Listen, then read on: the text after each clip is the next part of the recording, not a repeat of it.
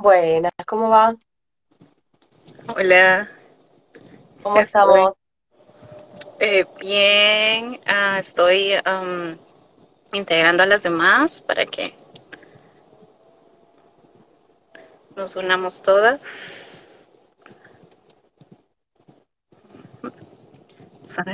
Ahí está. Hola, hola. Tenemos. Oh, Espera que no me enganchó el auricular. ¿no me escuchas? Sí, sí, pero no por el auricular. Oh,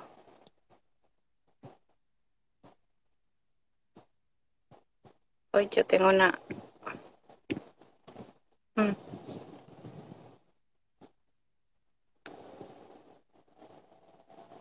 qué raro, ¿no?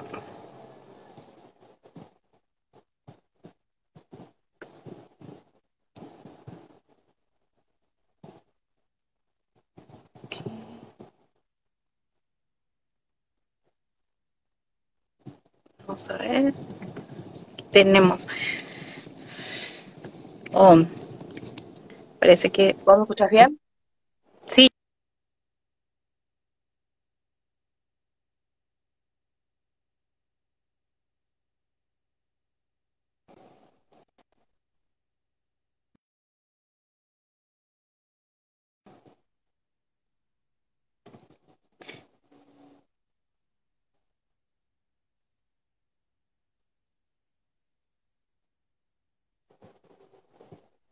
¿Lo lograste? ¿Me escuchás?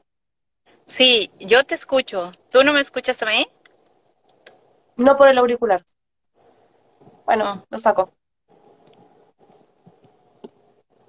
Pruebo un intento más.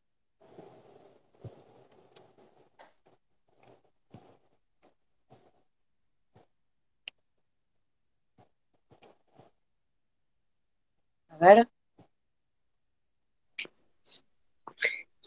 Hola, ¿cómo estamos? Buenas, hola, ¿cómo buenas. estás? ¿Me escuchan bien? Sí, yo te escucho. Súper bien. Bueno, voy a ir cerrando todas mis cosas. Ahí. Em, estaba viendo que el máximo,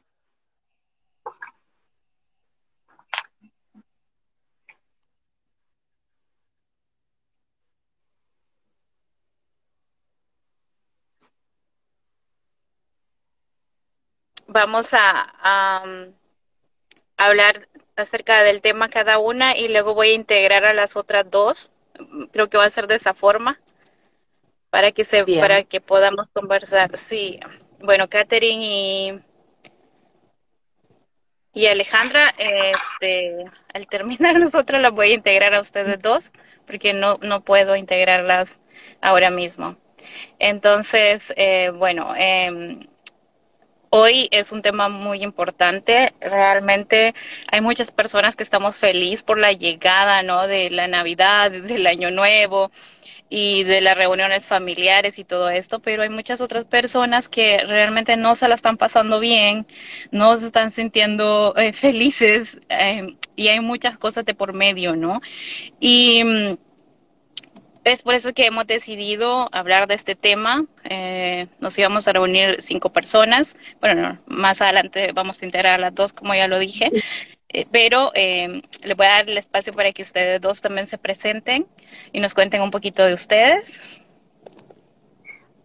Bueno, eh, un gusto poder compartir con ustedes. Yo soy Lourdes Sanabria, soy de Paraguay.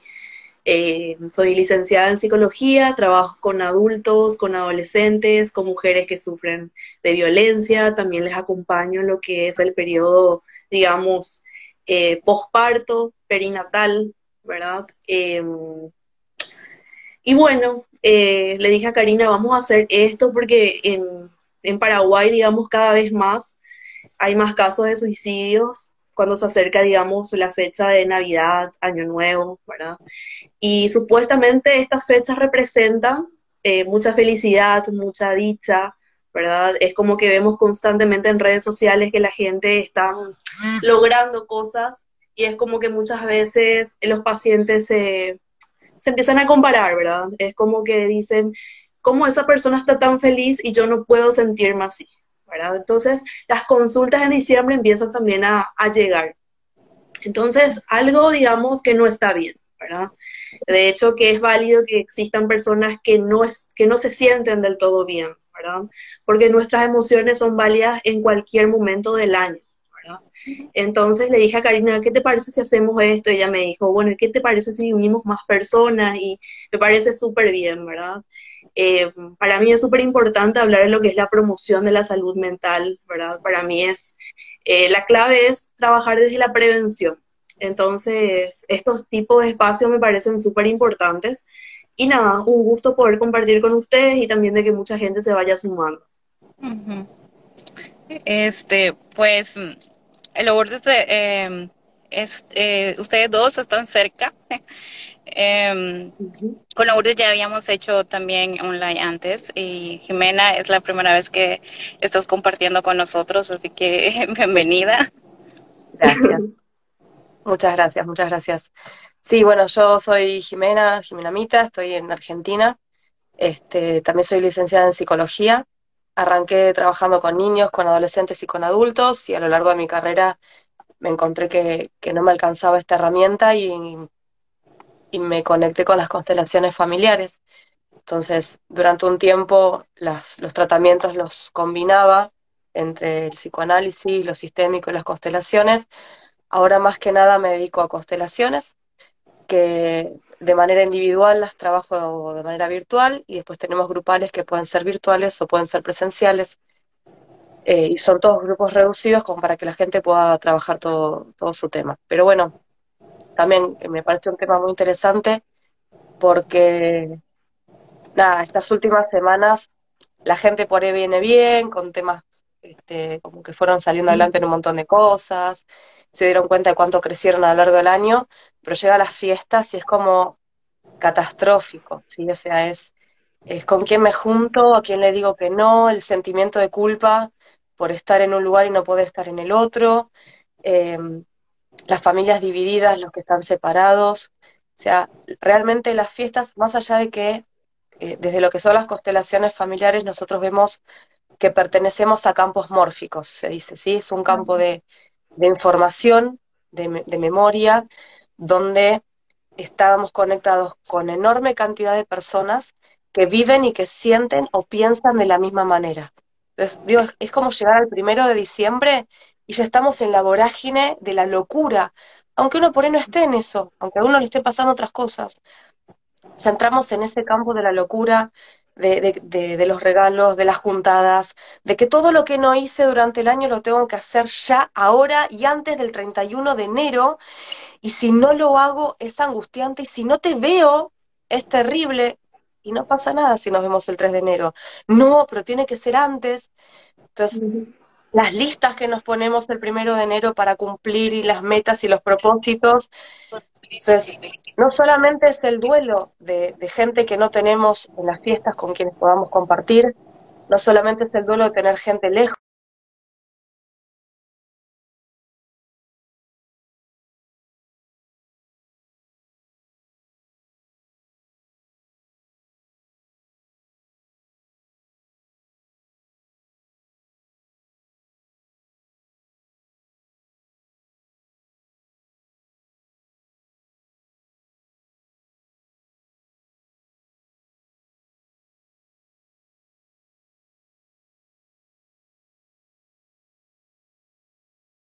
antes que llegue el 31.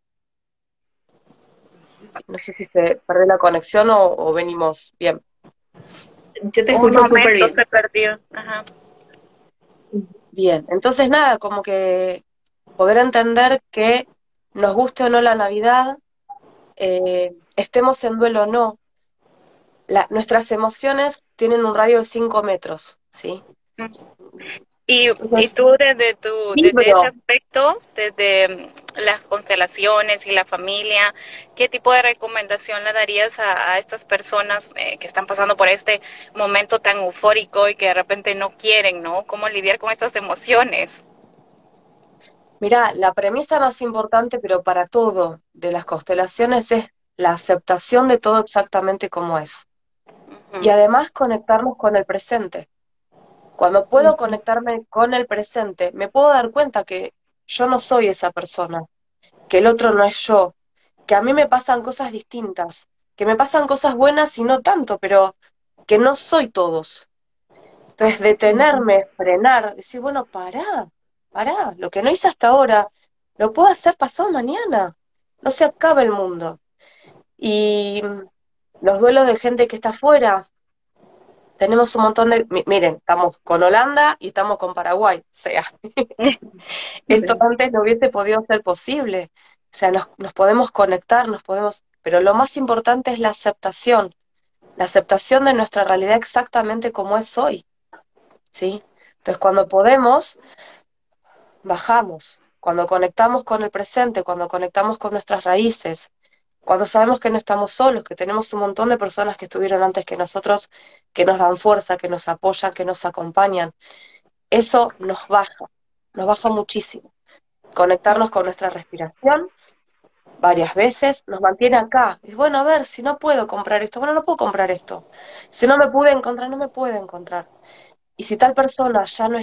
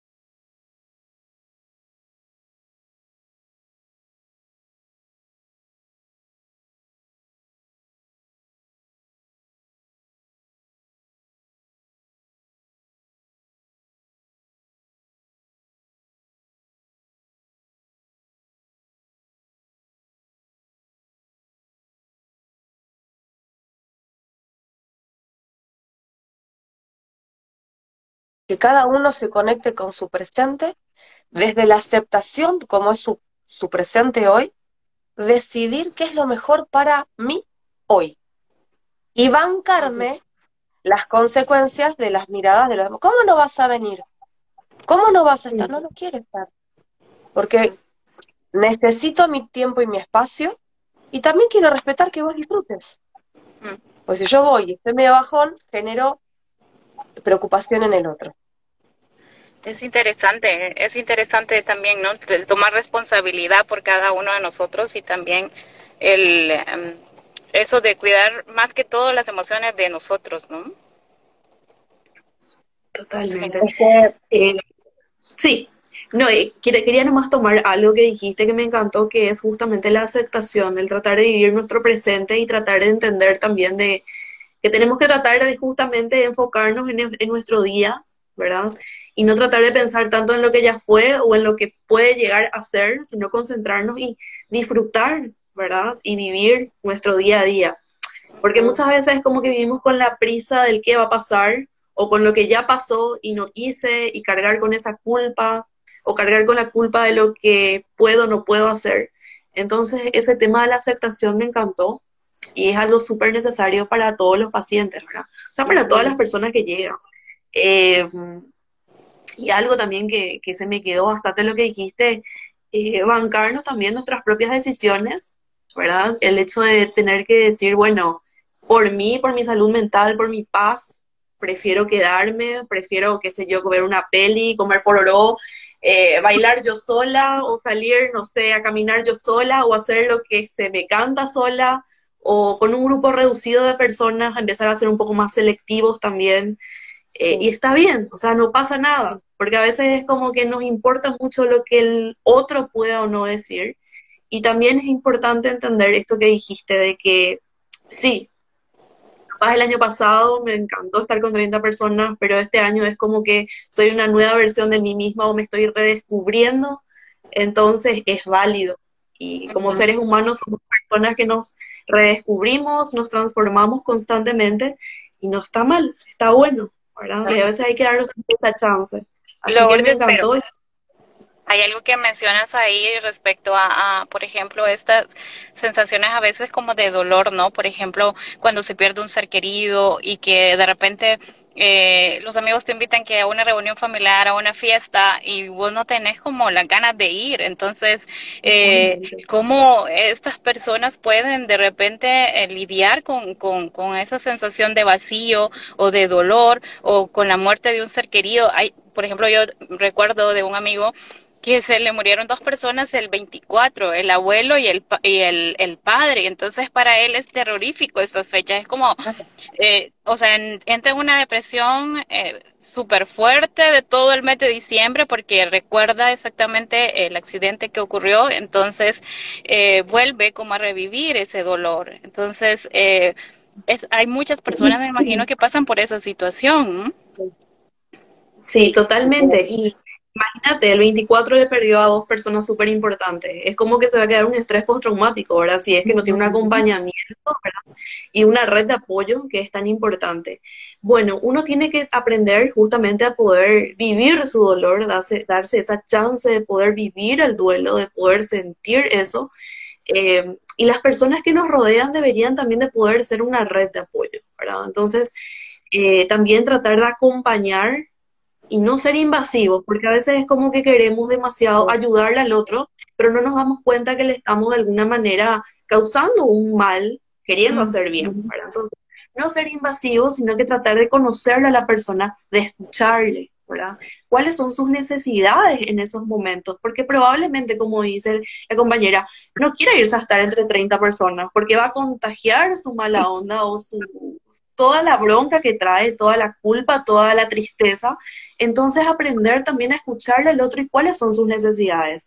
Capaz y su necesidad es justamente sentarse a tomar una birra, ¿verdad? O sentarse a ver una peli, o sentarse a hacer, no sé, a esperar el asado, ¿verdad? Entonces tratar de escucharle al otro, más que nosotros querer, querer imponer lo que está bien para nosotros, eh, escuchar. Creo que es clave, escucharle al otro y en lo que tiene que ver con nosotros, escucharnos a nosotros mismos. ¿Cuáles son nuestras necesidades? Entender de que nuestras necesidades van cambiando. De lo que yo ayer quería puede ser que hoy ya no quiera, ¿verdad? Entonces, eh, es clave escucharnos y escucharle al otro, ¿verdad? Eh, y como dijo hace rato la compañera, no solamente duelo por fallecimiento, duelo porque eh, me salí del trabajo, duelo porque tengo una ruptura, duelo porque me mudé de país, duelo porque me mudé de ciudad, duelo porque cambié físicamente, duelo porque un, montón de duelo. Entonces, eh, entender de que vivir el duelo, que no es lineal, que a veces es como que pensamos que estamos ya aceptando, que estamos asimilando y después caemos otra vez en la negación. ¿verdad? Entonces, tratar de vivir nuestro duelo, por más de que a veces la gente nos diga, tenés que pasar la página, ya pasó mm. tiempo. Darnos la chance de poder sentir, em, vivir, escucharnos, y bueno, y va a llegar la aceptación. Sí, yo creo que ahí es importante como tener paciencia con uno mismo, quizás también, ¿no? Sí, a ver, nosotros de lo que son las constelaciones con respecto a, a esto de las fechas, eh, se llama fecha aniversario, o sea, no es casual que dos personas hayan fallecido el mismo día, el 24. Entonces, a veces lo, lo se trabaja desde una constelación de, bueno, ¿qué pasó en, nuestro sistema familiar un 24 de diciembre? ¿Qué pasó en diciembre? Entonces, por un lado se puede ver y sanar esto. Por otro lado es, eh, los muertos mueren para hacer lugar a los vivos. Mm. Eh, entonces, y los muertos quieren que los vivos sigan viviendo. Entonces también desde nuestro lugar de vivos, es decir, bueno, a ver, si llevo mi dolor, no los voy a olvidar nunca, pero los tengo que soltar, porque ni los muertos descansan en paz, ni yo puedo continuar con mi vida. Entonces, Eh, es lógico que uno baje la energía en el mes de diciembre, cuando hayan, cuando pasaron estas cosas, o sea, si no es en diciembre, es en el mes que sea, porque cuando se me recuerda un duelo, me baja la energía en este mes, pero también poder agradecer a esas personas, la vida que compartieron conmigo, agradecerles que estuvieron para mí y agradecerles que hicieron lugar a algo nuevo. Pero si yo sigo mirando, ahí no puedo. No, no puedo salir adelante. Y lo que decías eh, recién con respecto a querer levantar al otro, quienes no estamos trabajando en la salud no soportan el dolor del otro, no soportan que el otro esté mal, no pueden. Entonces, especialmente cuando hacemos las constelaciones presenciales, le aclaro siempre a la gente, no levanto a nadie del suelo. Eh, que cuando uno está en el suelo es que no tiene fuerza, ¿sí? o que está pegado con la muerte o que no tiene fuerza. No levanto a nadie del suelo, yo no soy quien para decidir que el otro tiene que levantarse. Pues yo lo voy a levantar, me voy a dar vuelta y se va a volver a caer. Es el otro el que tiene que decidir. Pasa con mi pareja, pasa con mi madre, pasa no solo en la constelación, pasa en la vida. Entonces, yo estoy poniendo mucha energía mía para que el otro se levante, no me estoy ocupando de mí, quiero que el otro esté bien, al otro le hago mal, y en cuanto me di vuelta, el otro vuelve a caer. Entonces, como decía recién, respetar, respetar lo que el otro necesita. O sea, escuchar. Pero fundamentalmente lo que pasa es esto, que no respeto. Porque además, si es una persona que perdió a su papá y a su hermano, suponete, o a su pareja, o a su madre, va a una reunión familiar y todo le está mostrando lo que él no tiene. Entonces, si él no está en condiciones, no está bien armado psíquicamente, eh, le hace peor. Entonces, bueno, me parece súper importante, como decía recién, escucharnos y respetarnos. Eh, respetar el deseo del otro y respetarse a uno mismo. Una consulta que me parece así, eh, aprovechando la oportunidad, porque recordé lo que me dijo un paciente el sábado pasado. Eh, es un paciente que perdió tanto a su papá como a su mamá. Va a ser dos años del fallecimiento de sus padres. Y estas fechas le movilizan bastante, ¿verdad? Me dijo luego, licenciada, yo prefiero luego ni acordarme de que llegan las fiestas. Porque yo le dije, ¿cómo encaramos, ¿verdad? Eh, estas fiestas. No, yo trato de evadir y no pensar en eso. Me dijo, me cuesta, digamos, seguir, me cuesta, digamos, hacer mi vida, porque hay un sentimiento de culpa tremendo al seguir con mi vida y las cosas, porque parece que les estoy olvidando, ¿verdad? Entonces, esto que dijiste, ¿verdad? Los agarro con fuerza, porque es como que siento que voy a estar fallándoles y les voy a estar olvidando. ¿Cómo trabajamos eso? Y mira, desde las constelaciones lo que se hace es primero agradecer a mamá y a papá que me dieron la vida, que es lo más grande e importante que me pudieron dar. Después entender que desde la energía ellos están dentro mío, ¿sí? Eh, su energía está dentro mío. Y olvidarme de ellos, eh, perdón, soltarlos a ellos, no es olvidarme. Soltarlos es permitirles que ellos puedan descansar en paz, que ellos puedan hacer su proceso en el plano en el que estén, y que yo pueda continuar con mi vida. O sea, lo que a esta gente le suele pasar es que tiene el sentimiento de culpa del sobreviviente. Entonces, primero, cuando estoy en la posición de aceptar el destino de ellos, a ellos les tocó morir. Eso fue lo que eh, ellos tuvieron que hacer. Pero mi vida continúa. Entonces, cuando yo estoy, mm. cuando estoy pegado a la, a la muerte del otro, no vivo mi vida. Entonces, em, una de las frases que en las constelaciones se dicen es, los muertos mueren para que los vivos vivan, porque nos hacen lugar, y los muertos quieren que los vivos vivan. En las constelaciones los vemos siempre cuando eh, están las personas que representan a un fallecido y está el vivo, el vivo que se queda con el muerto, el muerto no descansa en paz. Y en el momento en el que la persona decide continuar con su vida y se levanta para ir hacia la vida, el muerto dice, ya está. siempre que lo mismo. Soltar no es olvidar. Los van a recordar siempre, pero desde el amor. Y desde qué me hubiese dicho mamá, y lo sé si, si viví con ella. ¿Y qué me hubiese dicho papá? Y lo tengo internalizado, está en mí. Y una vez que no los tengo, la conexión que se tiene desde la energía es enorme, es una conexión directa mucho más rápida que el WhatsApp. Están en mí.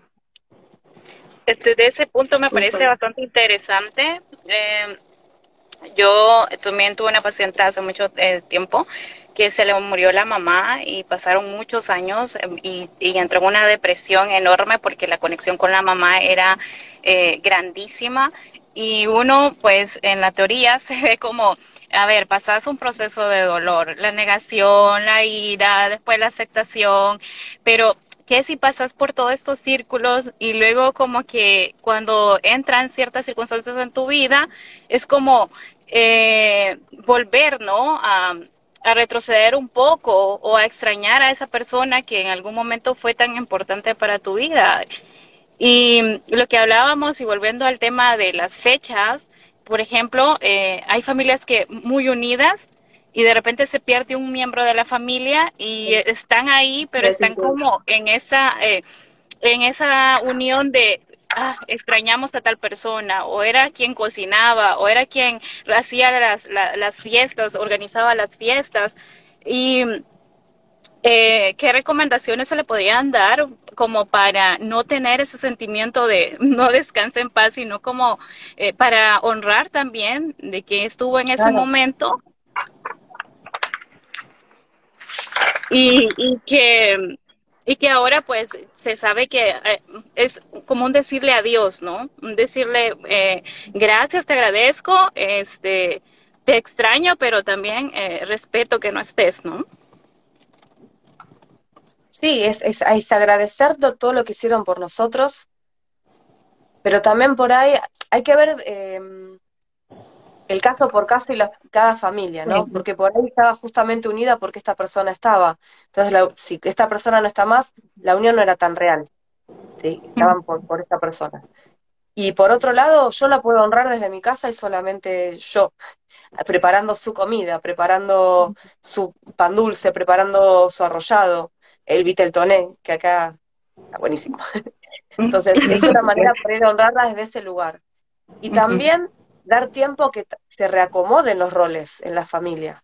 Porque siempre está el que llama, el que organiza, el que pone, el que saca. Bueno, cuando alguien se corre, hay que dar tiempo que esto se vuelva a reorganizar. Mm. ¿sí? Pero es que honrarlo, honrar al muerto es seguir viviendo con mi vida. Y cuando estoy en sentimiento de culpa, no estoy en, adulto, no estoy con mi parte adulta, estoy en mi parte niña. Mm. Eh, entonces me da culpa continuar. Y la realidad es que si vos seguís vivo, dale para adelante, seguí con tu vida.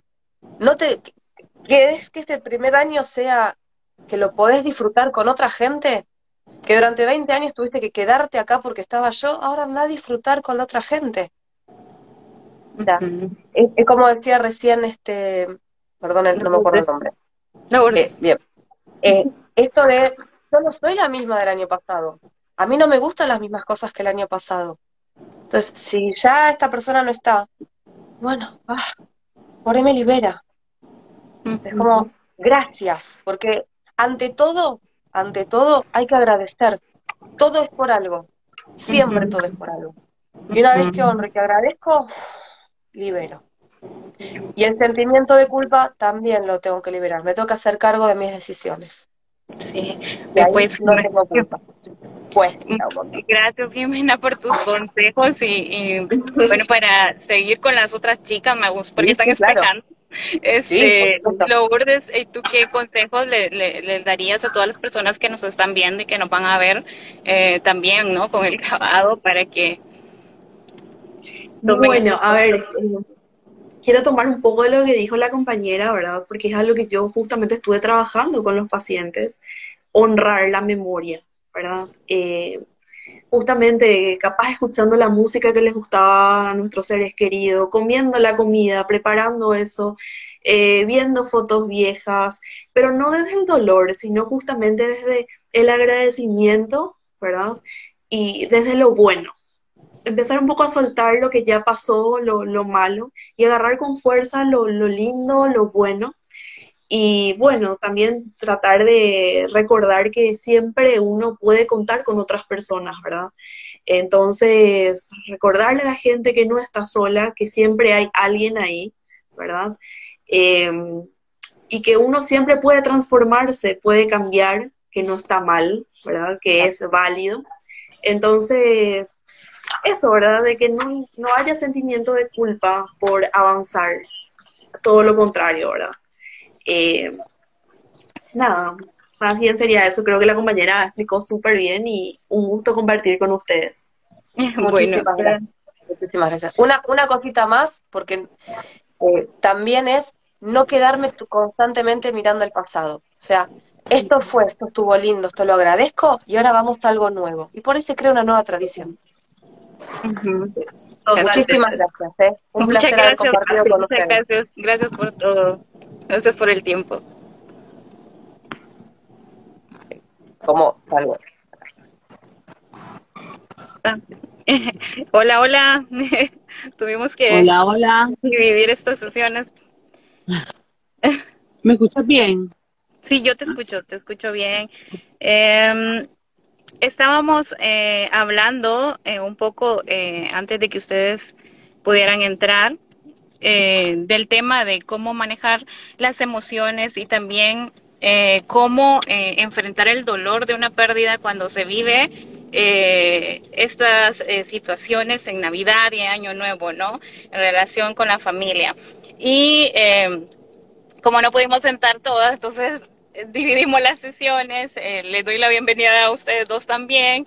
Katherine eh, es eh, ella este, está especializada en psicoanálisis.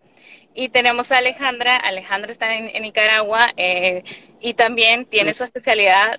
Y vamos a hablar un poco acerca de la familia y cómo podemos también confrontarnos cuando no nos gusta llegar a una reunión, cómo lidiamos con esas personas tóxicas en la familia. Correcto. Bueno, vamos a recapitular un poquito, ¿verdad? Con lo que decían las compañeras, que básicamente lo que yo rescato es que tenemos que validar nuestras emociones, respetar nuestros procesos y aceptar, aceptarnos nosotros mismos, aceptar a los demás. Dentro de esa dinámica también participa lo que es la, familia. Eh, estamos en fechas en donde lo que nosotros queremos es eso, eh, unión familiar, eh, reuniones familiares, es lo que se propicia, ¿verdad?, con todo el ambiente navideño. Dentro de ello está el hecho de que de repente dentro de la misma familia hay conflictos, hay quienes no se llevan bien o que no, no, no, no, no se aceptan, es lo que, de lo que hablamos, no se quieren. Y entonces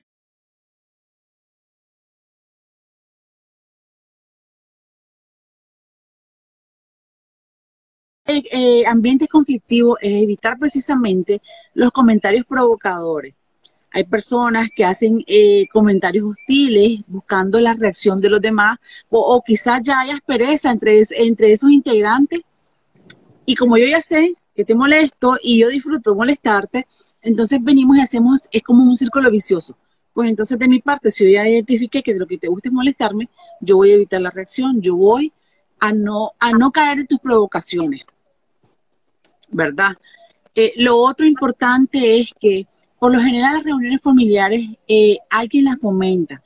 Puede ser mamá, puede ser un abuelo, una abuela, eh, alguien en la familia. Y entonces también hay personas en la familia que disfrutan estar reunidos en familia, valga la redundancia disfrutamos. Entonces es centrarnos en quienes disfrutamos, en quienes nos alegramos por vernos, eh, en podernos contar qué ha pasado con nosotros. No nos hemos visto hace, qué sé yo, seis meses o desde la última reunión familiar.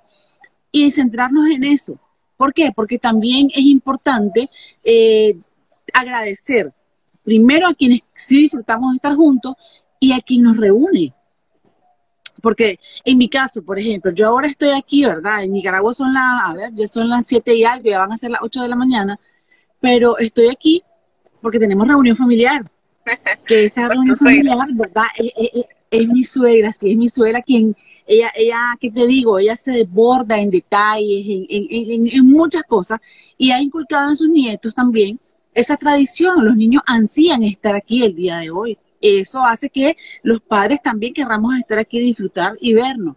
Entonces es importante como una manera de agradecer, decir, yo te agradezco porque nos reuniste aquí, yo quiero disfrutar este momento con vos. ¿Verdad? Pero en, ya, cuando se trata de poner límites, por ejemplo, cuando hablabas de esto de la reunión y que empiezan a hacerte comentarios feos, yo creo que ahí es importante que si aceptas ir a esta reunión, también sepas eh, de repente eh, no empezar a discutir con esa persona, sino ser un poco más polite. Eh, Político. Ajá, para poder eh, decir, eh, hey, no, no me agrada tal cosa. Yo creo que como adultos sanos, a veces se nos olvida un poco cómo poder eh, decir basta a alguien, ¿no? y eso es donde se, donde se vuelve conflicto. Correcto. O a veces podemos decir basta sin, sin decir la palabra basta, porque si yo evito, si yo hiciste un comentario, yo me retiro de la mesa o yo cambio el tema, porque podemos cambiar el tema precisamente evitando el, darte gusto a, generar el conflicto, entonces es una manera de nosotros de contrarrestar. Otra cosa importante es que nosotros hagamos como un trabajo interior. Preguntarme, ¿qué es lo que realmente me molesta? De esta persona, ¿qué me molesta? Una vez que identifico qué es lo que me molesta, la siguiente pregunta sería, ok, ¿tiene solución? Si no tiene solución, si no podemos hablarlo, porque lo ideal sería, ver, está pasando contra nosotros, ¿qué es lo que sucede? Yo te he hecho algo, quizás no me he dado cuenta, o quizás, eh, no sé, hay algo ahí, lo podemos solucionar, lo podemos hablar, sería lo ideal. Si no se puede, entonces si yo ya identifiqué cuál es la dificultad que hay, cuál es el conflicto, porque a veces son cosas mínimas, y se les da una, una importancia y entonces la gente empieza a, hacer como el efecto avalancha que viene y se, hace más grande, más grande, más grande. Si no tiene solución, hay un dicho que usamos nosotros aquí que dice, bueno, si tu mal no tiene remedio, remediado está. Es simplemente el respetar de que si no te agrada, porque también es válido.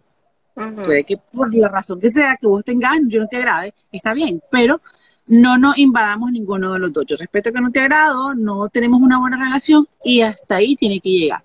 ¿Por qué? Porque también tenemos que pensar que el resto no puede estar involucrado y no podemos hacer pasar un mal rato al resto de la familia que está contento por verse. Sí, la verdad que sí, tiene, tiene razón. Sí, y que también eso que decía, de que nosotros que somos adultos podemos decir, eh, bueno, yo no me voy a obligar a hacer lo que vos querés, no me voy a, no voy a obligarme a ir donde yo no quiero estar también. A veces hay maneras, porque por ejemplo, nosotros aquí estamos todos contentos y venimos todos porque esta es una fecha especial. Pero hay personas que pueden tener la posibilidad de decir, no, yo no voy a llegar, no puedo ir. Y sin necesidad de decir, es que no quiero ir porque no me agradas y porque yo no paso bien o porque vos me provocas demasiado o porque hay conflicto entre nosotros, simplemente con decir, mira, tengo un compromiso, yo no puedo ir porque ahora acordé con otra familia, con otras amistades y yo evito ese mal rato que nadie me obliga a tener lo que pasar. Y en tu caso, Catherine, ¿qué consejo les darías tú para que puedan eh, estas personas realmente vivir el momento de la Navidad, el, el espíritu navideño, sin tantos conflictos?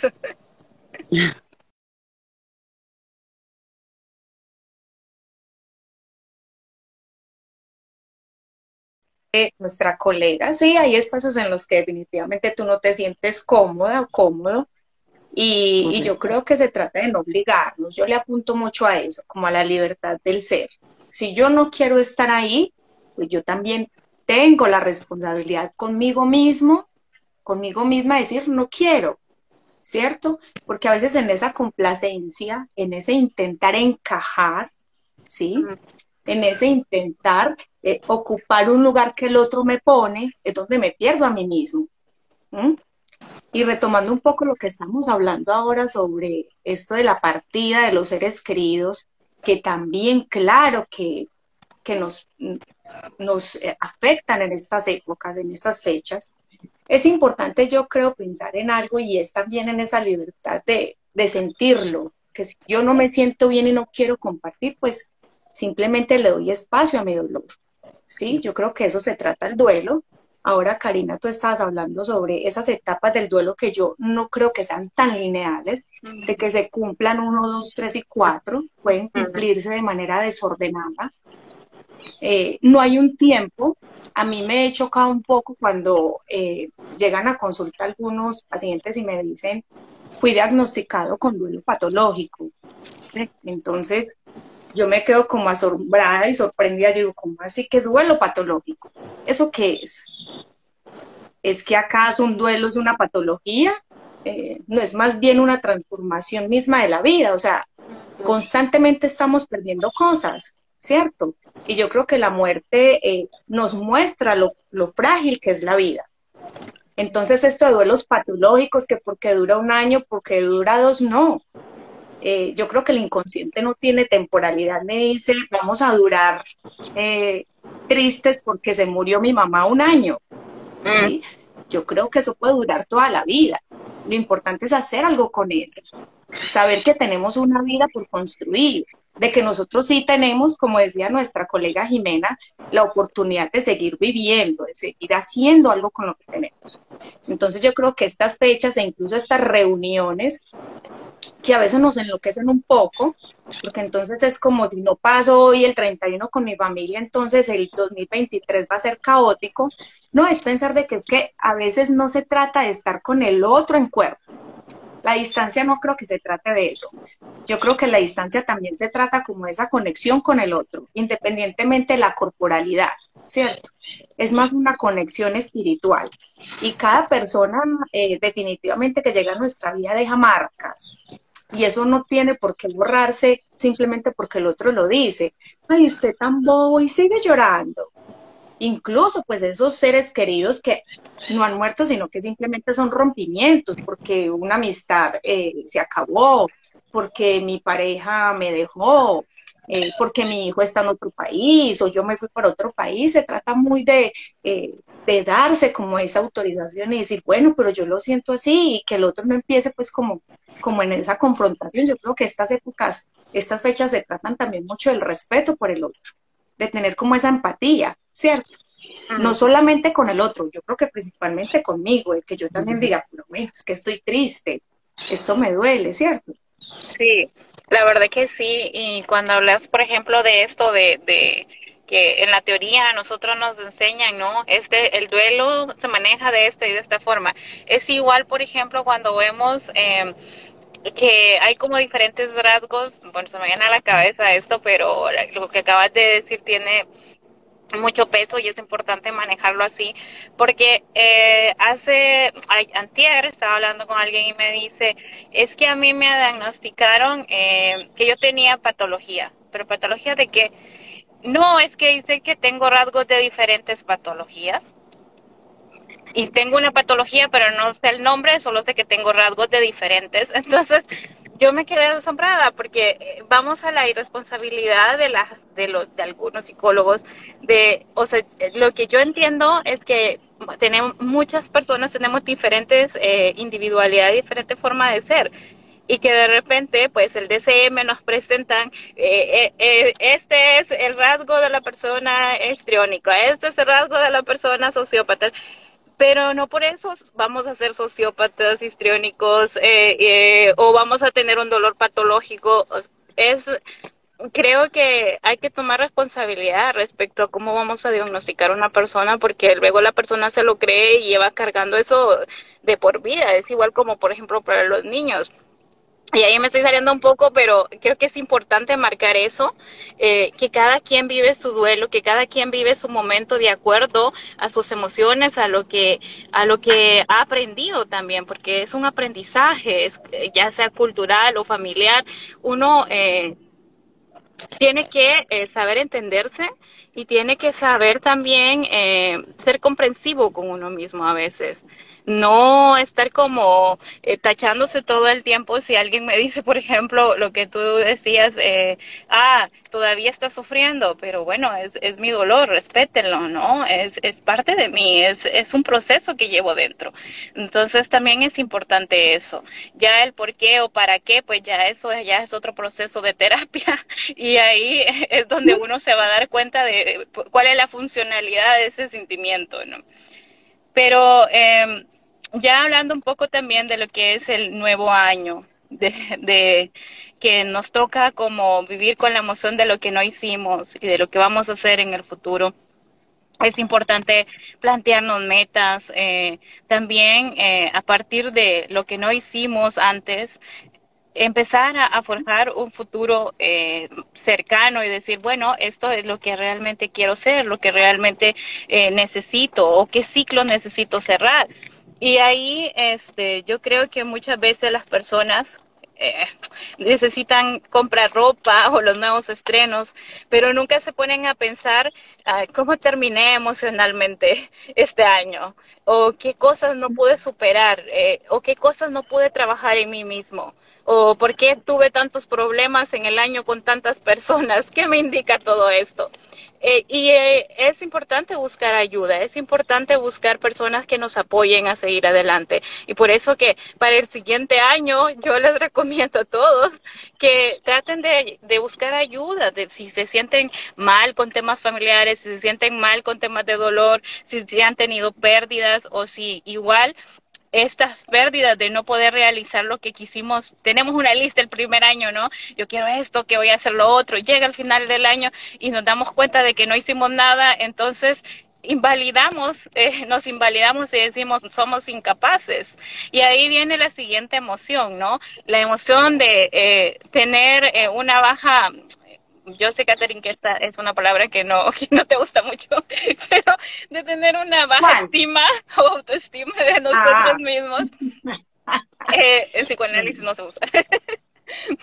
pero eh, está eh, ese detalle de que también empecemos a trabajar en motivarnos, en salir adelante, en encontrar qué, qué es lo que nosotros queremos hacer con nuestras vidas, porque muchas veces andamos perdidos, nos dan este gran regalo de la vida, pero no lo sabemos manejar, no lo, no lo administramos bien. Entonces, para este nuevo año, mi deseo es que todas las personas que nos escuchen eh, trabajen todas, es que es importante todo este dolor, la tristeza y todo lo que vayamos cargando, pero también que trabajen y se enfoquen en el futuro y hacia dónde quieren llegar, qué es lo que quieren lograr en sus vidas, porque cuando uno tiene objetivos y metas de vida, la vida se vuelve más fácil y deja de pensar y de andar cargando tanto dolor y se enfoca más eh, en lo que de alguna manera te da felicidad, ¿no? Aunque la felicidad es efímera, como dicen los filósofos, pero eh, te enfocas en cosas que te traen como gozo, podría decir, no sé si es una palabra, pero por generalizar, ¿no? Eh, y la vida se te hace más fácil porque echas de lado toda esa maleta, ¿no? De carga y de dolor que, que muchas veces pues nos, nos, nos gusta andar cargando. Y mm, como decía eh, Víctor eh, este, no son las circunstancias, lo que nos hacen, sino lo que hacemos con las circunstancias, las actitudes, son las que determinen eh, nuestro futuro. Y también así, eh, muchas veces, aunque nos encontremos en, situaciones difíciles y grotescas y feas, eh, el encontrar un sentido de vida nos hace vivir la vida de otra forma y ver la realidad de diferente manera.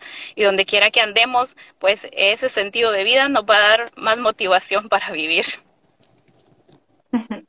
Y, hay algo, Karina, lo que mencionas, que no solamente esta época del año eh, es buena o es la única para, para ponernos propósitos, ni para empezar, que yo creo que es algo que nos mortifica mucho y creo que eso es un peso muy social, ¿cierto? Muy cultural, muy de la tradición.